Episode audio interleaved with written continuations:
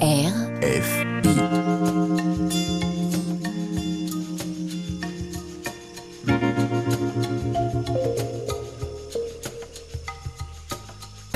C'est pas du vent. Le magazine de l'environnement sur RFI. Anne-Cécile Bras. Bonjour, c'est l'un des plus gros scandales sanitaires et environnementaux français, la chlordécone. Cet insecticide a été massivement utilisé aux Antilles pour lutter contre le charançon du bananier entre 1972 et 1993, alors que sa toxicité était avérée depuis le milieu des années 70. Il a même été interdit dès 1976 aux États-Unis. En France, il a fallu attendre 1990, sauf en Guadeloupe et en Martinique, où il est utilisé jusqu'en 1993 avec des conséquences humaines désastreuses. C'est un exemple de ce que l'ingénieur en environnement Malcolm Ferdinand appelle le racisme environnemental ou comment une poignée d'hommes blancs ont développé un business juteux au détriment de la santé d'une population et d'un écosystème. Aujourd'hui, la Guadeloupe et la Martinique enregistrent un taux de cancer de la prostate parmi les plus élevés au monde. Pourtant, malgré la reconnaissance de ce scandale, la France a bénéficié d'un non-lieu en janvier 2023, provoquant l'incompréhension, la colère et la défiance des habitants envers l'État.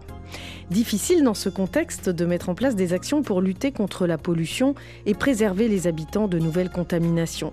C'est pourtant ce que propose l'État français avec son plan Chlordécone 4 pour la période 2021-2027. Un plan ambitieux pour les autorités avec un budget de 92 millions d'euros largement supérieur au plan précédent, insuffisant cependant pour calmer la colère des habitants. La lutte contre le chlordécone en Guadeloupe, entre espoir et regret, c'est un reportage d'Igor Strauss réalisé par François Porchon. C'est pas du vent. Le magazine de l'environnement sur RFI.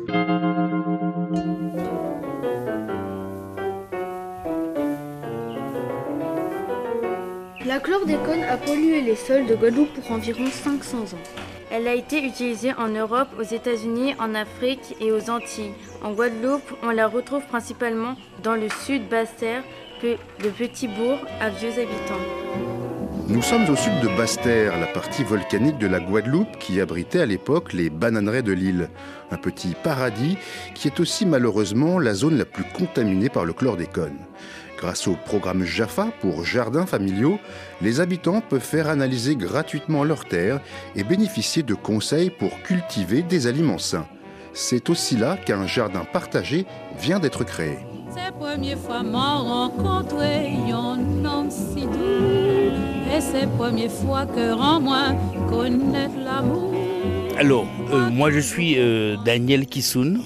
Je suis bon, vice-président de l'association Galard de Wout. Là, nous sommes à Galard, à Saint-Claude. Saint-Claude, c'est une commune de, de l'île la plus haute d'ailleurs de Guadeloupe parce que nous sommes au pied de la soufrière. Là, il y a la soufrière qui est 1747 mètres, et bien la soufrière tout de suite en dessous. La Saint-Claude est tout de suite à côté. Et c'est vrai que quand on regarde, d'un côté, on a la soufrière magnifique, et puis de l'autre côté, la mer. Le paysage est somptueux. Ah oui, c'est sûr, c'est sûr que bon, la Guadeloupe, on dit que c'est le paradis, c'est, comme on dit, c'est le papillon et tout. Et naturellement, quand on est à Saint-Claude, bon, on voit la montagne, le Ouelmont, mais on voit également la mer. Donc, euh, pour l'instant, nous sommes là sur le jardin de l'association Galard de Wood, un jardin nouveau, parce qu'il est euh, anti, je dis pas anti, mais en fait, euh, nous faisons tout pour qu'il y ait tout soit naturel, qu'il n'y ait pas bon d'engrais, de produits euh, chimiques et tout. Et ça a été une expérience que nous avons fait pour que les gens s'habituent bien à travailler la terre avec euh, les moyens que nous avons, quoi. C'est-à-dire, nous faisons, on fait beaucoup de culture en, en pot, regardez. Donc venez voir. On va s'approcher, hein, ouais. Ouais. Alors, il y a les serres. Ah d'accord, on voit la serre, effectivement. Donc, les cives, le thym et tout, plantés en pot. Étant donné que la terre, on dit, a été contaminée par le chlordécone, nous avons fait l'expérience d'utiliser les pots pour planter hors sol. Et avec euh, du bois et tout cela, hors sol, au bout de certain temps, sa terre se purifie. Ça a été bien démontré par l'IREP, c'est Jaffa. Et là, on a vu l'expérience, regardez bien, regardez bien la banane là, comment ça se porte bien. Ah, elle est belle, ouais. Voilà, donc euh, on, peut, on peut faire par là, venez voir. Voilà. Bah, c'est c'est grand, hein, c'est un grand jardin. Ah oui, c'est un grand jardin qui a été mis à notre disposition par la municipalité de Saint-Claude. Voilà. Tout est là, euh, aloe, euh, Aloe vera, bananier, voilà. toutes les plantes traditionnelles de la Guadeloupe, quoi. Voilà, citronnelle, euh, il y a de la cajou, euh, groseille, voilà. Tout est là. euh. Donc nous allons, parce que nous pensons faire, une, je ferme, mais continuer encore le projet et pour valoriser tout cela. Et en bonne voie. euh, 2024, on va certainement faire appel encore à vous pour, pour vous montrer bien comment euh, ça fleurit et ça produit euh, des fruits et des légumes. Voilà. Revenons un petit peu dans les, dans les temps plus anciens. À l'époque, ici, qu'est-ce qui se passait? C'était comment ici? Bon, il produisait la banane. Effectivement, il y a une plantation de banane. Il y a une bananerie. Mais euh, ça a été, bon, je dis pas abandonné, mais en fait, euh, c'est resté longtemps abandonné. Donc, nous avons dû faire tout ça pour que la terre soit plus euh, exploitable, quoi. Parce que, évidemment, qui dit ancienne plantation de bananes dit chlordécone Ouais. et pollution des sols. Donc Voilà. c'est aussi pour ça il faut dépolluer. Voilà, et voilà, c'est pour cela justement que nous faisons cette expérience ici. Les vieux habitants d'ici, là, qu'est-ce qu'ils pensent de ce jardin? Parce qu'on sait que traditionnellement, dans la culture créole, Oui, tout le monde a un petit jardin créole. oui. Donc est-ce que les plus vieux continuent de faire leur jardin traditionnel, mais à même le sol, ou est-ce qu'ils adoptent ces techniques? Ah ben justement, ça, ça, ça se transmet, mais en s'améliorant. C'est cela. Parce que, effectivement, nous, au niveau de notre association, nous pensons qu'il faut bien transmettre, mais avec une amélioration. Parce que, pourquoi je vous dis ça, je suis euh, Kissoun, euh, et mon grand-père qui a du terrain là-bas, qui était un agriculteur, avec ma grand-mère, ah ben, c'est eux qui donnaient à manger à toute la Guadeloupe, toute Saint-Claude. Ah ben maintenant, regardez, maintenant c'est le libre service qui vend tout ce qui est importé. Et hier, hier, justement, j'ai fait des, courses là. Ah ben, je vois que ça vient du, Pérou, de Colombie. Bon, il y avait même aucun truc de une Guadeloupe. En fruits et légumes. Ce qui m'a un petit peu euh, choqué, quoi. Mais c'est vrai que vous avez soulevé un paradoxe que on conseille aux gens de manger local, en circuit court, des produits de qualité. Mais vous, malheureusement, ici à Basse-Terre, avec la pollution des sols due au chlordécone, euh, bah, il faut arrêter de manger les aliments contaminés et donc faire appel à des aliments qui viennent de plus loin. Donc c'est un, gros paradoxe, là, vous êtes un peu... au- Oui, oui, c'est c'est sûr. C'est vrai que, bon, c'est sûr que euh, les produits importés euh, seront toujours euh, supérieurs aux produits euh, locaux, quoi. Vous, en tant qu'habitant de Basse-Terre, ça vous inquiète que des gens puissent encore manger des produits contaminés? Ou Quel regard vous portez là-dessus, vous, maintenant? Bon, vous savez, euh, que les gens consomment les produits contaminés, vous savez, bon, si ça a été vendu, c'est que c'est autorisé à être vendu, donc euh, logiquement, c'est c'est pas contaminé en principe. Bien que ce que je dis, c'est pas tout à fait juste parce que l'eau qu'on dit qui est potable entre guillemets, après cinq jours de consommation à outrance, on apprend en urgence que l'eau est contaminée. Il faut cesser de boire, il faut cesser d'utiliser même pour se brosser les dents. Mais pendant les cinq jours, vous avez bien utilisé cette eau. Donc vous êtes empoisonné. Voilà. Si simple, je vous dis, ça c'est une anecdote, hein, bon, qui est court, mais rapide quand même. J'ai un oncle eh ben, qui avait sa source d'eau chez lui. Mais en fait, il est mort d'un cancer des os parce qu'il est resté pendant plus de 30-40 ans à boire son eau. Pour lui, c'était de l'eau minérale. Mais en fait, il prenait de l'eau contaminée, concentrée, contaminée. Voilà. Mais ça, justement, Enfin, ouais. des cas comme votre oncle, vous pensez qu'il y en a beaucoup Parce qu'on a beaucoup parlé de, euh, des cancers de la prostate, notamment. Ah, ah ben, euh, vous savez, moi, j'ai 64 ans, j'ai fait une prostatite. Hein? Bon, bref, mais tout ça vous dit que toutes les rivières ont été contaminées. C'est bien simple. Ici, là, à Dugommier, Saint-Claude, Matou, euh, Galard et tout, il y avait, à l'époque, chez mon grand-père, il y avait des, des écovis. On les appelle des râles-bois et tout ça. Des cacados et tout. Ah ben, pourquoi il y a plus là? Parce que le produit, comme il était pour la banane, ah ben, on polluait les eaux. Vous savez, c'est maintenant que les problèmes de santé euh, apparaissent, mais c'est le résultat de quoi? De, de 30-40 ans. Hmm. Voilà.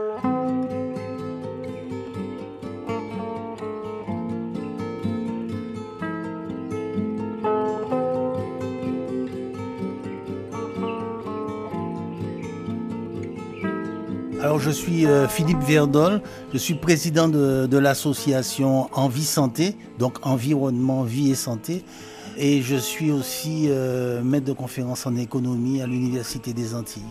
En 2006, l'INRA et le CIRAD avaient mené une étude, et étude qui avait révélé qu'on pouvait trouver des bananes contaminées à plus de 10 microgrammes. Plus de 10 microgrammes, c'était le seuil limite pour pouvoir commercialiser des végétaux en Union européenne porteurs de pesticides interdits. Bon, alors l'INRA avait trouvé 12 microgrammes dans un lot de bananes de Guadeloupe et 17 microgrammes dans un autre lot. Alors euh, les lobbies ont fonctionné et quand en 2008, les premières limites maximales de résidus spécifiques au chlordécone ont été définies par l'Union européenne. Eh bien, pour pouvoir permettre aux bananiers, aux planteurs de bananes, d'exporter la banane en France et dans l'Union européenne, il y a eu, pour tous les végétaux venant des tropiques, un doublement du seuil autorisé. Donc c'est passé de 10 à 20 pour les pesticides interdits. Un, exemple, à part la banane qui peut être donné, c'est par exemple le sucre. Si d'aventure on trouvait en Europe, l'Europe a utilisé aussi du chlordécone, mais si on, on trouvait en Europe du chlordécone dans du sucre de betterave, au-delà de 10 microgrammes, ce sucre ne pourrait pas être commercialisé en Europe. Ce serait considéré comme du poison. Et pour le sucre de canne, bon, ben on peut monter à 20 microgrammes. C'est-à-dire que quand vous buvez votre café à Paris, avec du sucre de betterave, vous êtes tranquille. Bon, par contre, si moi je bois du café ici, on me dit que je peux monter jusqu'à 20, c'est pas un problème. Ces limites maximales de résidus, elles sont préoccupantes parce qu'elles euh, divisent aussi la société. Nous, en tant qu'écolo, on demande que les limites soient le plus proches possible du zéro chlordécone. Mais les marins pêcheurs, par exemple, ainsi que les agriculteurs, eux, ils auraient souhaité que le seuil soit le plus élevé possible pour qu'ils puissent vendre. Il y a, des, responsables de syndicats agricoles qui m'avaient dit d'arrêter de parler autant du chlordécone parce que contaminés ou pas contaminés, ils ont besoin de vendre leur production pour nourrir leur famille. Mais ça, c'est aussi parce que il n'y a pas d'alternative qui leur soit proposée au niveau, au niveau de l'État. Par exemple, vous emmenez votre animal à, à l'abattoir, si on parle d'élevage, si on considère que l'animal, il excède les limites qui sont autorisées en tant que limite maximale de, résidus, bon, la carcasse sera confisquée, détruite, mais sans indemnité pour le producteur. Alors, euh, euh, certains producteurs ont, retenu comme, euh, comme alternative l'abattage clandestin. Il y a aussi ça, on abat clandestinement, on vous vend le truc un petit peu moins cher. Bon, il y a des bouchers qui s'approvisionnent en carcasse qui soient contaminés, etc. Bon, là aussi, c'est parce que les dispositifs d'État ne sont pas suffisants, ne leur permettent pas de vivre correctement. Mais pourtant, quand on lit le plan 4 euh, chlordécone, donc 2021-2027, euh, il y a justement ce fameux accompagnement socio-économique pour accompagner les professionnels impactés. Ça fait partie euh, des stratégies, des trois stratégies adoptées. Qu'en retenir Qu'en pensez-vous? C'est largement insuffisant, c'est ça que vous êtes en train de dire? Alors oui, c'est largement insuffisant. Surtout, ça intervient, mais tellement tard, j'allais dire tellement trop tard. Il y a eu beaucoup de pêcheurs et d'agriculteurs qui se sont simplement euh, retirés de la profession, dont les enfants n'ont pas pu prendre la relève parce que ces aides-là, elles étaient en attente, quoi. Bon, et de toute façon, elles sont insuffisantes. Donc ça vous donne des individus considérés soit comme des sous-hommes, soit comme des citoyens de seconde zone. Et c'est aussi la raison pour laquelle, quand j'ai commencé à travailler sur ce dossier en 2005, mais je suis devenu anticolonialiste. Bonjour, donc je suis Edwige Duclet, en charge de la coordination du plan Chlordécone 4 depuis trois ans. Alors pour résumer, euh, moi j'aime bien résumer euh, les ambitions euh, de ce plan, c'est vraiment informer, protéger et réparer.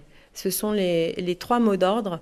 Et je reviendrai aussi sur une dimension euh, très nouvelle, c'est euh, d'aider les acteurs économiques qui sont impactés. Pour un agriculteur, pour un éleveur de bovins, avoir de la chlordécone dans son sol, ça a des impacts sur sa production, ça a des impacts sur son activité économique. Et notre volonté, c'est de pouvoir les accompagner pour tendre vers le zéro chlordécone, zéro risque chlordécone dans l'alimentation. Donc que ce soit pour les éleveurs ou pour les pêcheurs. Donc euh, nouveauté du plan également, euh, une aide une aide aux éleveurs de bovins qui sont impactés par la chlordécone et qui s'engagent dans une démarche de sécurisation de leur production avec l'appui donc de Sanigua en Guadeloupe et de, du groupe de défense sanitaire en Martinique. Ils vont pouvoir bénéficier d'une prime de 160 à 200 euros par animal abattu s'ils s'engagent dans une démarche vertueuse de sécurisation. Et ça, c'est très important puisque tout le monde a envie d'avoir du zéro chlordécone dans son assiette puisque c'est par l'alimentation que la, contamination euh, peut se faire. Mais alors ça, c'est tout nouveau, parce que c'était un, gros reproche qu'on faisait à l'État français, c'est le manque d'accompagnement, euh, notamment au niveau des pêcheurs et des éleveurs, euh, à savoir qu'on leur demandait de ne pas consommer, de détruire finalement le, produit, que ce soit un bœuf ou, le poisson, s'il était contaminé évidemment, et qu'il n'y avait pas de dédommagement. Donc ça, c'est un point assez important que vous venez de soulever.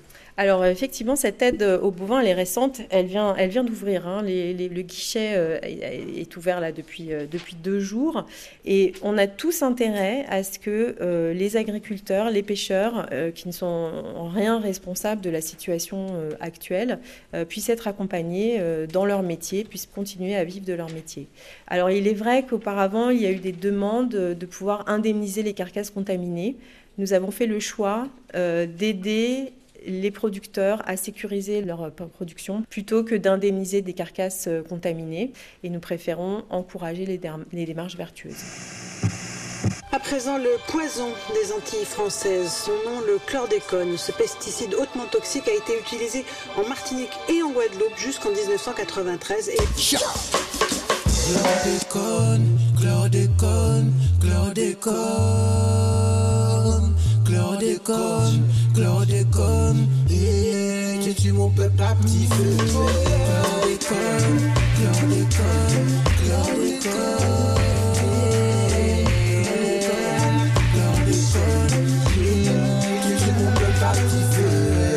tu déconnes, chlore tu déconnes. Ceux qui t'autorisent prennent nos îles pour des connes. C'est si avant que tous ces gens-là nous empoisonnent. Ils disent qu'il n'y a pas d'antidote, mais je sais ce qu'ils m'y pour qu'on leur donne. Un millénisme, ils veulent que tu t'abonnes. Ils veulent que les rastamons abandonnent. Ils veulent que les agriculteurs abandonnent. Ils veulent que les particuliers abandonnent. Longtemps, ils nous ont à la mort. Une des grandes nouveautés du plan chlordécone 4, c'est la chlordéconémie, la possibilité pour les habitants qui le souhaitent de mesurer leur taux de chlordécone dans le sang. Pour en savoir davantage, direction l'ARS, l'Agence régionale de santé de Guadeloupe. Alors, je m'appelle Caroline Corlier, je suis chargée de mission chlordéconémie à l'Agence régionale de santé de Guadeloupe. Quels sont les résultats, les premiers résultats donc, concernant les, populations de basse-terre? Et pourquoi ensuite avoir euh, étendu à l'ensemble de la population? On a une tendance très nette quand même d'une surexposition de la population du sud Basse-Terre, donc de, cette zone justement du croissant bananier qui va de, de à Vieux Habitants où on se rend compte qu'on a euh, une, grande majorité de résultats euh, au-dessus de notre limite d'intervention en fait qui sont situés dans cette zone-là. Nous, notre, euh, seuil d'intervention, donc c'est le seuil de 0,4 microgrammes par litre qui correspond à la valeur toxicologique de référence. Donc c'est à partir de ce seuil-là qu'on va déclencher en fait une, en fait on oriente la personne vers notre programme d'accompagnement. Donc l'ARS aujourd'hui, elle porte en fait un dispositif d'accompagnement pour ses usagers donc toutes ces personnes, qui représentent à peu près 600 personnes aujourd'hui, elles sont contactées directement par l'ARS.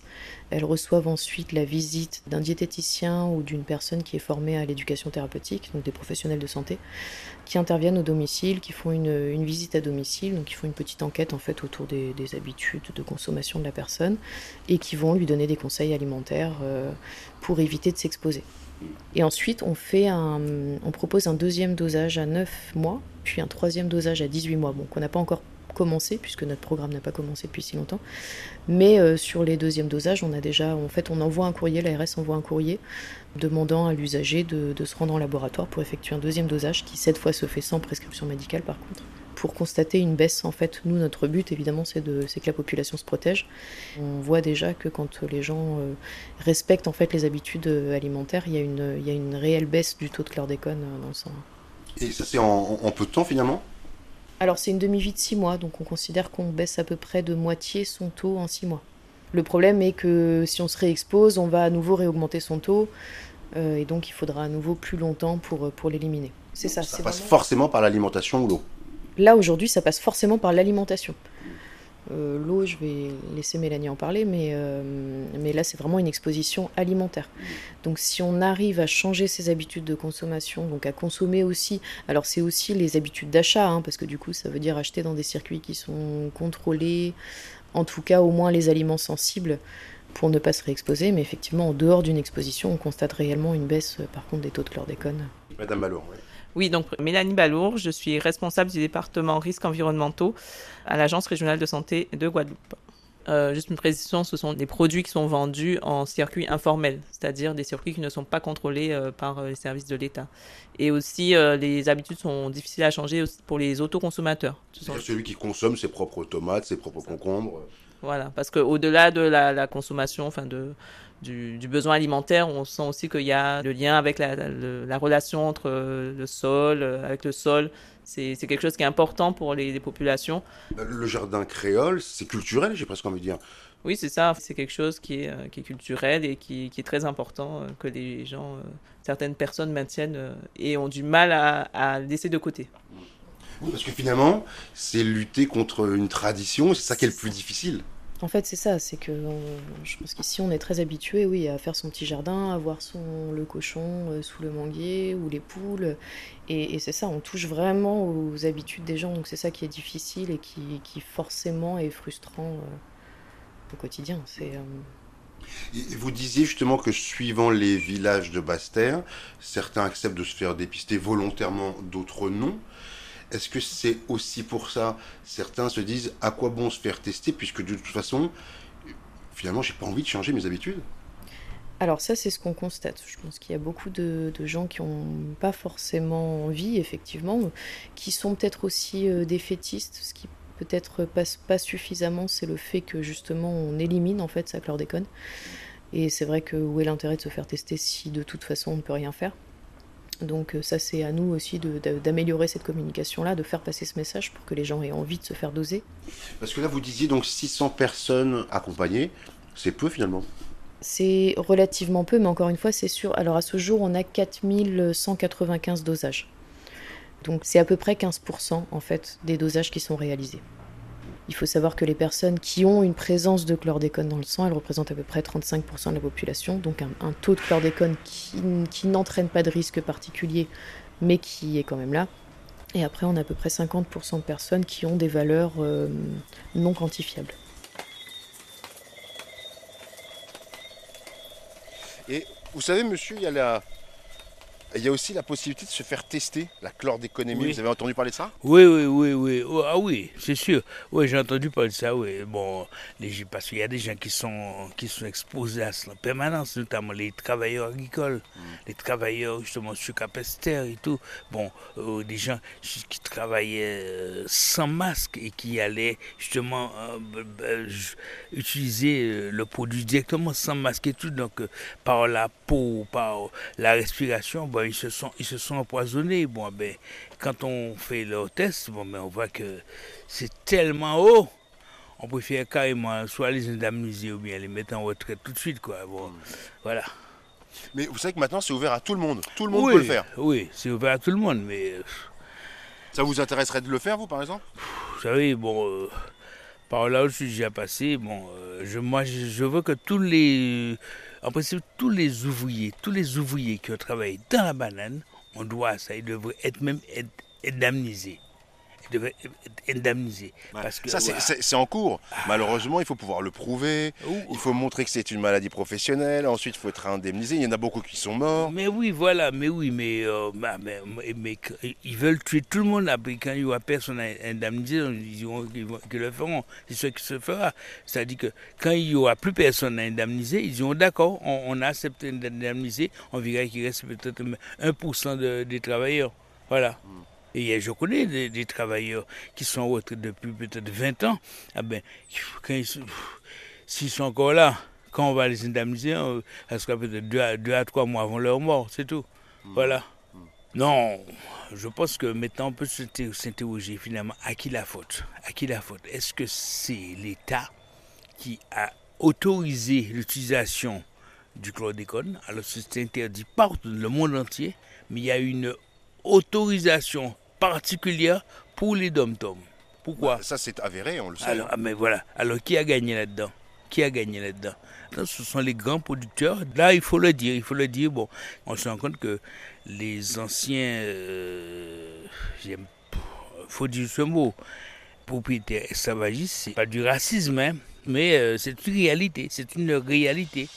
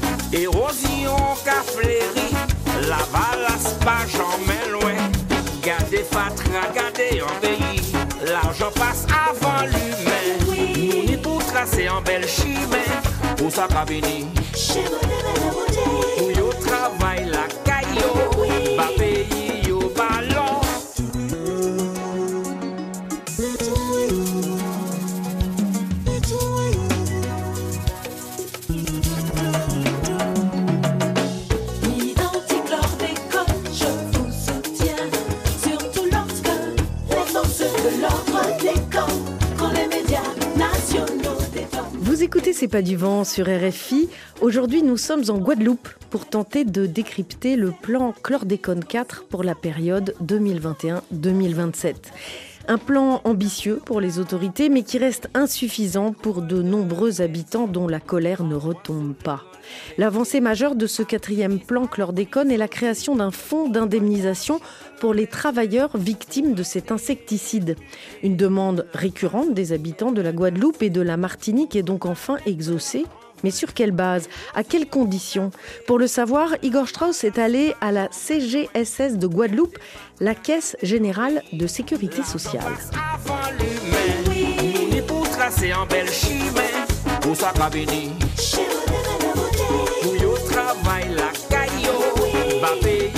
Alors Annick Minachi Selma, ingénieur conseil régional à la CGSS de Guadeloupe et en charge de la direction accompagnement et prévention. Alors le fonds d'indemnisation des victimes de pesticides euh, prend naissance en 2020. Pour ça, il faut qu'ils voient le médecin traitant, il faut qu'ils aient certaines pathologies, donc elles sont, elles sont nommées. hein. Donc- C'est les- C'est lesquels, par exemple? Alors, c'est le cancer de, de la prostate, c'est c'est la première des, des maladies professionnelles, mais il y a certaines leucémies et il y a d'autres types, les bronchopneumopathies, qui peuvent aussi être euh, éligibles. En tout cas, ça demande, euh, si le salarié, le retraité, pense qu'il peut y avoir un lien entre sa maladie et son exposition aux pesticides, de devoir euh, en parler à son médecin traitant. Et il appartient maintenant au contrôle médical d'étudier le dossier pour aller vers la reconnaissance et l'indemnisation. En même temps qu'il y a eu cette campagne sur le fonds d'indemnisation, il y a aussi eu euh, le lancement de la campagne chlordéconémie. Donc en fait, on a créé le lien ou en tout cas la personne qui a été exposée peut en parler à son médecin pour demander par exemple la chlordéconémie. Le, taux de chlordécone dans le sang. Dans le sang. Donc du coup, il y a même eu cette confusion parce que beaucoup de, de travailleurs ou retraités ont fait l'examen, avaient un taux euh, supérieur à, à la norme, et du coup, on pensait qu'ils auraient pu être indemnisés. Mais c'est pas le cas. Il faut être malade. Il faut avoir une maladie. Il faut avoir une pathologie. Donc, Ah, le simple fait d'avoir un taux de chlordécone supérieur à la norme dans le sang ne suffit pas. Il faut que la pathologie soit déclarée. Ah oui, il faut qu'il y ait une pathologie euh, déclarée. Donc euh, voilà, donc les conseils maintenant, c'est le lien qui a lieu de faire avec l'ARS, c'est que quand le, le taux est supérieur, il y a des conseils, il y a des ateliers dans lesquels vous êtes conviés. Mais la reconnaissance au titre du fonds d'indemnisation veut dire qu'il y a une pathologie. Voilà. Comment relier l'exposition à la chlordécone à la survenue d'une pathologie, quelle qu'elle soit? Alors on est dans un cadre bien fixé. Il faut avoir été travailleur et quand on a une déclaration de maladie professionnelle, sur la déclaration, il faut élaborer tout son parcours professionnel qui là va démontrer oui, j'ai travaillé, oui, j'ai été exposé parce que j'ai passé tant d'années sur telle exploitation. Donc c'est ça qu'on va regarder. Donc quelqu'un qui n'a pas travaillé en exploitation de bananes ou qui n'a pas travaillé, parce qu'il n'y a pas que la banane, il y a aussi le BTP, on peut avoir été exposé, Euh, on peut aussi avoir euh, tout ce qui est entretien d'espaces verts. Donc il y a les métiers et auxquels viendra euh, s'ajouter la partie exposition aux pesticides. Maintenant, les personnes du public, comme vous et moi, on n'a pas été professionnellement en contact avec euh, la, molécule. C'est toutes les autres personnes. Et là, ça relève du champ de la santé publique. Et aujourd'hui, le dispositif n'encadre pas ça. Oui, alors c'est ça, c'est que euh, les travailleurs sont indemnisés, mais euh, la famille des travailleurs, prenons des cas comme Capester, Trois-Rivières, les communes qui ont été particulièrement affectées par l'exposition au chlordécone, les familles de victimes ou ceux qui vivent dans un environnement contaminé mais qui n'ont pas travaillé dans la banane, pour eux, il n'y aura rien. En l'état aujourd'hui, non. Bonjour, donc je suis Franz Fogea, je suis sous-directeur euh, en charge de l'assurance maladie à la CGSS de la Guadeloupe. Alors, quand euh, un travailleur ayant déclaré une pathologie et qu'il est reconnu que c'est une pathologie euh, professionnelle, comment se passe le dédommagement? À quoi est-ce qu'il a droit? Co- Comment ça se fait concrètement? Alors, lorsqu'on a passé le processus de reconnaissance et que euh, ben, euh, il y a une reconnaissance de cette maladie professionnelle, il y a une notification euh, qui est adressée au salarié qui lui indique notamment le taux d'incapacité qui est reconnu. Donc, ce taux est reconnu pour les maladies liées aux pesticides par le fonds d'indemnisation créé en 2020. Et ce taux, en fait, il permet ensuite de calculer une rente qui va être soit trimestrielle, soit mensuelle, en fonction du taux d'incapacité, puisque la rente est calculée sur la base des derniers revenus du travailleur, puisque ça peut être un travailleur salarié ou un exploitant agricole. Et euh, à ce moment-là, une rente est attribuée euh, à vie avec euh, un montant qui, varie en fonction des, des revenus précédents. Mais vous parlez du taux. Le taux, c'est quoi? C'est lié à la pathologie. Plus la pathologie est grave, plus le taux est important. Ou comment ça se passe? C'est quoi ce taux finalement? Alors, on, peut schématiser comme ça, hein, mais euh, c'est un taux qui est fixé de façon médicale hein, par euh, un comité médical euh, qui se situe au niveau du fonds d'indemnisation, donc qui analyse le dossier, qui analyse effectivement donc la carrière, tous les éléments, et qui à partir de là attribue un taux qui prend en compte effectivement ben, l'incapacité, en l'occurrence, ça signifie la gravité de la maladie que subit le- le travailleur. Là, nous avons à peu près, euh, donc depuis, euh, on va dire, entre 2021 et 2023, euh, traité environ 80 dossiers. Euh, sur ces 80 dossiers, il y en a a priori euh, 33 qui ouvrent droit à une rente, dont une quinzaine sont versés effectivement. Les autres ne le sont pas en raison justement de démarches administratives, de complétude de dossiers euh, sur lesquels nos services travaillent actuellement. Donc en 2022, dans le procès de la chlordécone, la France a bénéficié d'un non-lieu. Mais aujourd'hui, elle indemnise les victimes du chlordécone. Est-ce qu'il n'y a pas un paradoxe dans tout ça? Je peux difficilement me prononcer sur cette décision de justice parce que je ne la connais pas en détail, hein, je ne sais pas sur quoi elle est fondée, mais je tiens à préciser qu'avant la mise en place de ce fonds d'indemnisation des victimes des pesticides, il y avait déjà la possibilité d'être indemnisé pour des salariés ou des exploitants agricoles pour ce type de pathologie. Simplement, depuis sa mise en place en 2020, ce fonds et les mesures de reconnaissance du cancer de la prostate comme maladie professionnelle ont facilité en fait cette reconnaissance maladie professionnelle en ce sens que la personne aurait été en contact avec le chlordécone dans le cadre de son activité professionnelle. Philippe Verdol, président de l'association Envie Santé, Environnement, Vie et Santé. C'est-à-dire qu'elle aurait manipulé le chlordécone. Donc ça s'adresse aux ouvriers qui ont travaillé dans les bananeraies. Qui ont travaillé à l'époque où le chlordécone était autorisé. Bon, et euh, comme il a cessé d'être autorisé en 1993, euh, aujourd'hui, ces personnes-là, qu'on a commencé à rechercher en 2018 à peu près, bon, mais aujourd'hui, ces personnes-là sont très vieilles, sinon déjà mortes. Mais comme le chlordécone, il a une rémanence très longue. L'INRA a précisé. L'Institut national de recherche agronomique. Oui, oui. L'INRA a précisé dans un de ses documents de 2006 que la rémanence pouvait aller de 500 à 600 ans. Ce qui fait que aujourd'hui, quand quelqu'un entre dans une parcelle qui a été contaminée par le chlordécone, c'est comme si elle entrait au premier jour de la contamination. C'est toujours très actif. Bon, par contre, ces personnes-là, elles sont pas concernées. Hein. C'est pas considéré comme une maladie professionnelle. Bon, euh, elle est là. C'est toute la population qui est concernée et ce sont les plus vieux qui seraient potentiellement indemnisables au titre des maladies professionnelles. Donc il y a quelque chose euh, qui va pas quoi. Bon, mais, l'objectif hein, pour l'État, c'est d'indemniser le moins de personnes possible, de faire le plus d'économies possible.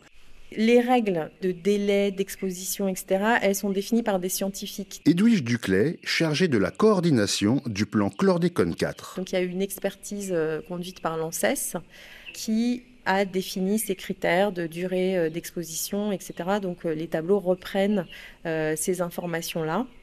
Là aussi, c'est un dispositif nouveau il date euh, donc de 2020, mais le temps que euh, tout ça se mette en place, donc on a encore un vrai enjeu de communication, y compris auprès des professionnels de santé. Est-ce qu'ils engagent leur responsabilité en faisant un lien entre une maladie et une exposition aux pesticides? Donc là aussi, beaucoup de pédagogie. On a tous intérêt à porter cette information pour que chacun puisse avoir accès à ses droits.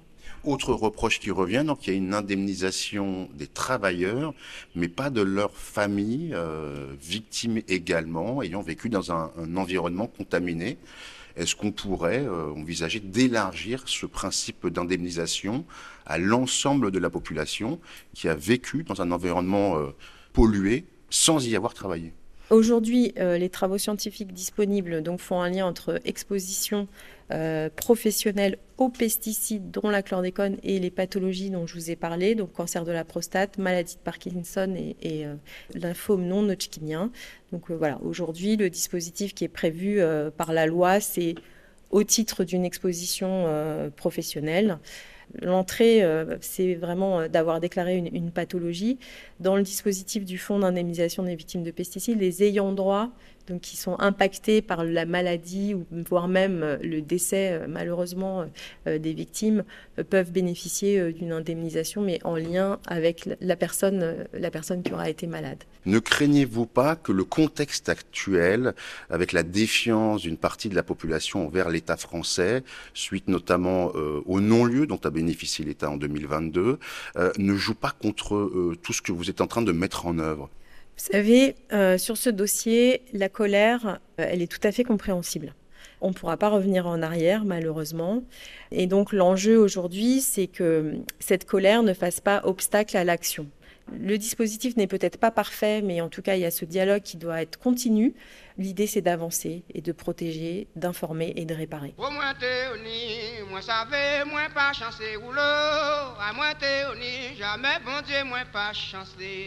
A mwen te oni, mwen te jasa, mwen pa chansi Si rapota deven nan mwen, fè korespondan vle chen li mwen La la la la, la la la la la la la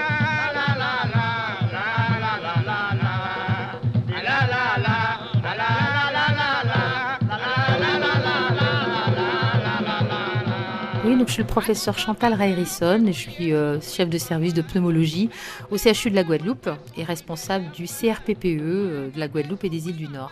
Le Centre régional des pathologies professionnelles et environnementales, qui est tout nouveau. Quel est l'intérêt d'un tel centre? Alors l'intérêt, ben, l'intérêt est majeur, parce qu'aujourd'hui on sait que l'exposition environnementale peut entraîner euh, la survenue d'un certain nombre de pathologies euh, chroniques ou cancéreuses. Euh, donc il y a des risques qui sont connus, avérés, et encore faut-il mesurer l'exposition, établir un lien de causalité. Euh, et puis on est là pour aider euh, les médecins de façon générale, les médecins du travail et la population à répondre à la question est-ce que le fait d'avoir travaillé dans tel environnement ou d'avoir été exposé peut être à l'origine de la maladie que j'ai aujourd'hui? Voilà. Donc c'est vraiment euh, une cellule qui est là pour répondre à cette question d'imputabilité et aider aussi probablement à une meilleure reconnaissance des maladies professionnelles de façon générale. Il y a effectivement bien sûr euh, ce scandale sanitaire autour de l'exposition au chlordécone dans notre département, dans notre archipel, enfin Guadeloupe, Martinique. Et puis euh, il n'y a pas que le chlordécone, il y a potentiellement aussi l'utilisation d'autres pesticides. C'est ça, le chlordécone, finalement, c'est la partie émergée de l'iceberg. On, on en oublie les autres pesticides, tout autant, euh, peut-être pas aussi nocifs, mais également nocifs pour la santé. Tout à fait. Alors bien sûr, pour l'instant, on n'a pas de données euh, à l'échelle de la Guadeloupe, mais à l'échelle de l'Hexagone, on a des données euh, dans des cohortes de naissance euh, sur 20 000 nouveau-nés, où on montre que la population française, plus de 90% de la population française a une imprégnation aux pesticides de façon générale.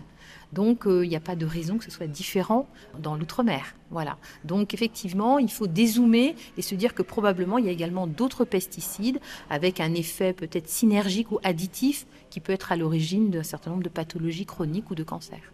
Faut-il craindre un, un effet cocktail, à savoir qu'être exposé au chlordécone plus un autre pesticide, finalement, ça fait pas 1 plus 1 égale 2, ça fait 1 plus 1 plus 1 égale euh, des milliers. Alors, la- question que vous posez, elle est tout à fait euh, judicieuse. C'est euh, une des hypothèses en, santé environnementale de façon générale pour expliquer euh, la survenue d'une maladie chronique après une exposition plus ou moins longue. C'est de se dire que parfois, c'est pas uniquement une question dose-effet. Donc, il y a la question de la dose-effet. Plus on est exposé, plus on a un risque. Mais on peut également avoir une maladie alors qu'on a été faiblement exposé à plusieurs, finalement, agents contaminants. Et c'est ce qu'il faudra déterminer. C'est aussi le rôle du CRPPE à l'avenir de pouvoir faire ces analyses de risque et d'exposition. Alors aujourd'hui, on propose à l'ensemble de la population guadeloupéenne de faire euh, sa chlordéconémie, c'est-à-dire tester le taux de chlordécone dans le sang. Quels sont les seuils reconnus? À partir de quand est-ce qu'il faut être suivi? Et qu'est-ce que la professeure euh, en pense? Je pense que ces seuils, ils ont le mérite d'exister. Et puis après, euh, ce qui est important, c'est que les personnes soient suivies justement. Autant pour le cancer de la prostate, les choses, elles sont connues. Autant pour les autres cancers ou les autres affections, on ne sait pas. Et donc, ce qui va être très important, c'est le suivi des populations en fonction du niveau d'exposition. Alors, le CRPPE vient de vient d'être créé finalement en 2022, si, si je ne m'abuse. Ça paraît quand même très tardif. Ah oui, oui, tout à fait. Pour euh, quelqu'un comme moi qui m'occupe de santé environnementale depuis des années, quand on connaît l'impact de l'environnement sur la santé en général, en particulier respiratoire dont je m'occupe, euh, on se dit, ben, la prise de conscience est assez tardive, on va dire. Et, et vous avez une explication à ça? Non, non, j'ai pas, pas d'explication. Je pense qu'il faudrait poser la question aux politiques. hein. Mais euh, oui, c'est très étonnant. Alors aujourd'hui, ça a l'air évident dans le contexte du changement climatique, de tout ce dont on discute. Mais euh, ça fait quand même des années que, en particulier les pneumologues, mais pas que, les médecins de santé au travail, euh, attirent l'attention sur les risques professionnels, environnementaux. C'est pas nouveau. Hein. Bah non, c'est pas nouveau. Et puis, euh, si on prend le cas de la Guadeloupe, la chlordécone a été interdite en 1993. Ça remonte. Oui, tout à fait. Et on se dit que le suivi des populations a été bien tardif. hein. Mm, tout à fait. Ce quatrième plan chlordécone comprend un volet recherche qui représente 30% du budget global pour renforcer les connaissances et les mettre en application sur le terrain. Enfin, il met en avant la sensibilisation, notamment des plus jeunes. Nous sommes à présent dans une classe de 5e d'un collège de Guadeloupe. Donc, je suis Madame Rancé, je travaille à l'IREPS, instance d'éducation et de promotion de la santé. Donc ce qu'on va voir aujourd'hui, c'est la chlordécone. Qu'est-ce que c'est? Chlordécone environnement, chlordécone et anima- alimentation, chlordécone et santé. Et les recommandations ou conseils, que peut-on faire? Alors, où est-ce qu'on peut trouver de la chlordécone d'après vous, de nos jours, en Guadeloupe Euh, vas-y. Dans le sol? Dans le sol. dans de l'eau. Dans de l'eau. Les aliments, oui. Les animaux terrestres aussi. Et ça concerne les hommes, les femmes et les enfants. Ça nous concerne tous. D'accord? On va regarder une vidéo.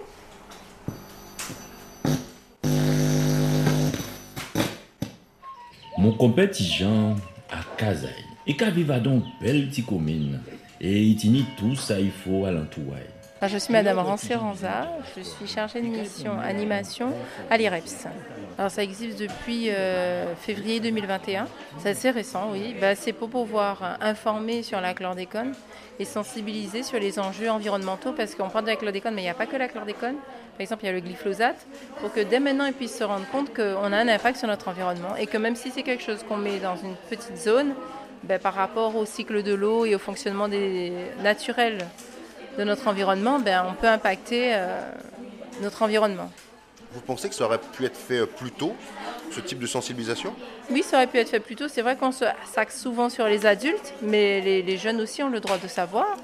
Ça fera partie de leur environnement et ce sont de futurs adultes, donc autant qu'ils sachent dès maintenant. Est-ce que vous diriez que c'est un sujet d'inquiétude pour les élèves, euh, la chlordécone ou pas trop? Non, parce que pour eux, ils sont jeunes, ils pensent pas à ça. Pas spécialement. Mais après, quand ils découvrent, ils voient les impacts que ça peut avoir sur leur santé ou sur ce qu'ils mangent, donc là, ils vont commencer à se poser des questions. Donc euh, malheureusement, les sols sont contaminés. On vit en Guadeloupe, donc pour moi, ça reste important d'être informé et de participer parce qu'on fait aussi des, conférences au grand public ou même dans les associations pour leur donner l'information. Parce que des fois, ils ont plus l'impression que si on leur dit de ne pas pêcher là, qu'on veut leur empêcher de faire ce qu'ils ont l'habitude de faire ou leur passion, alors que c'est pas c'est pas ça. Mais c'est plus pour leur santé qu'on veut leur dire bon, mais de préférence, allez pêcher un endroit où euh, on sait que c'est pas contaminé.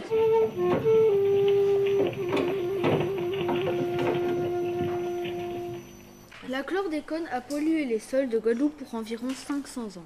Elle a été utilisée en Europe, aux États-Unis, en Afrique et aux Antilles. En Guadeloupe, on la retrouve principalement dans le sud Basse-Terre, de petits bourgs à vieux habitants. Comment tu t'appelles? Ethan. Est-ce que tu as appris des choses, Ethan, aujourd'hui? Oui, que le chlordécone euh, était dangereux et qu'il encourait un gros risque. Et ça, tu le savais déjà ou tu l'as appris aujourd'hui? Euh, Un peu aujourd'hui et un peu déjà. C'est-à-dire que c'est un sujet dont tu as déjà parlé avec tes parents, par exemple? Non, jamais. Est-ce que c'est quelque chose qui t'inquiète? Pas trop, puisque c'est illégal maintenant. Même question, bonjour. Bonjour. Comment tu t'appelles? Hugo. Hugo, est-ce que tu as appris des choses aujourd'hui, toi? Oui, j'ai appris beaucoup de choses. J'ai appris que le chlordécone, c'était nocif pour euh, les humains et pour les animaux, et que bah, c'était illégal maintenant, et heureusement, et qu'on pouvait faire des tests gratuitement pour aller tester notre jardin. Est-ce que ça t'inquiète de savoir que on a contaminé les sols pendant de nombreuses années? Euh, Oui, un peu, parce que on vit sur cette terre et si on la pollue, on la pollue, ben à un moment, on n'en aura plus.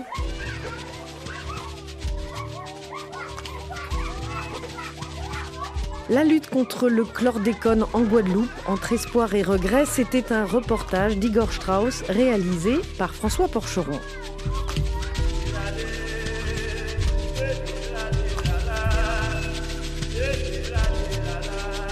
Continuez à nous écrire à travers les réseaux sociaux ou à cepaduvent.rfi.fr et à partager nos podcasts à partir de l'application Pure Radio sur vos plateformes préférées.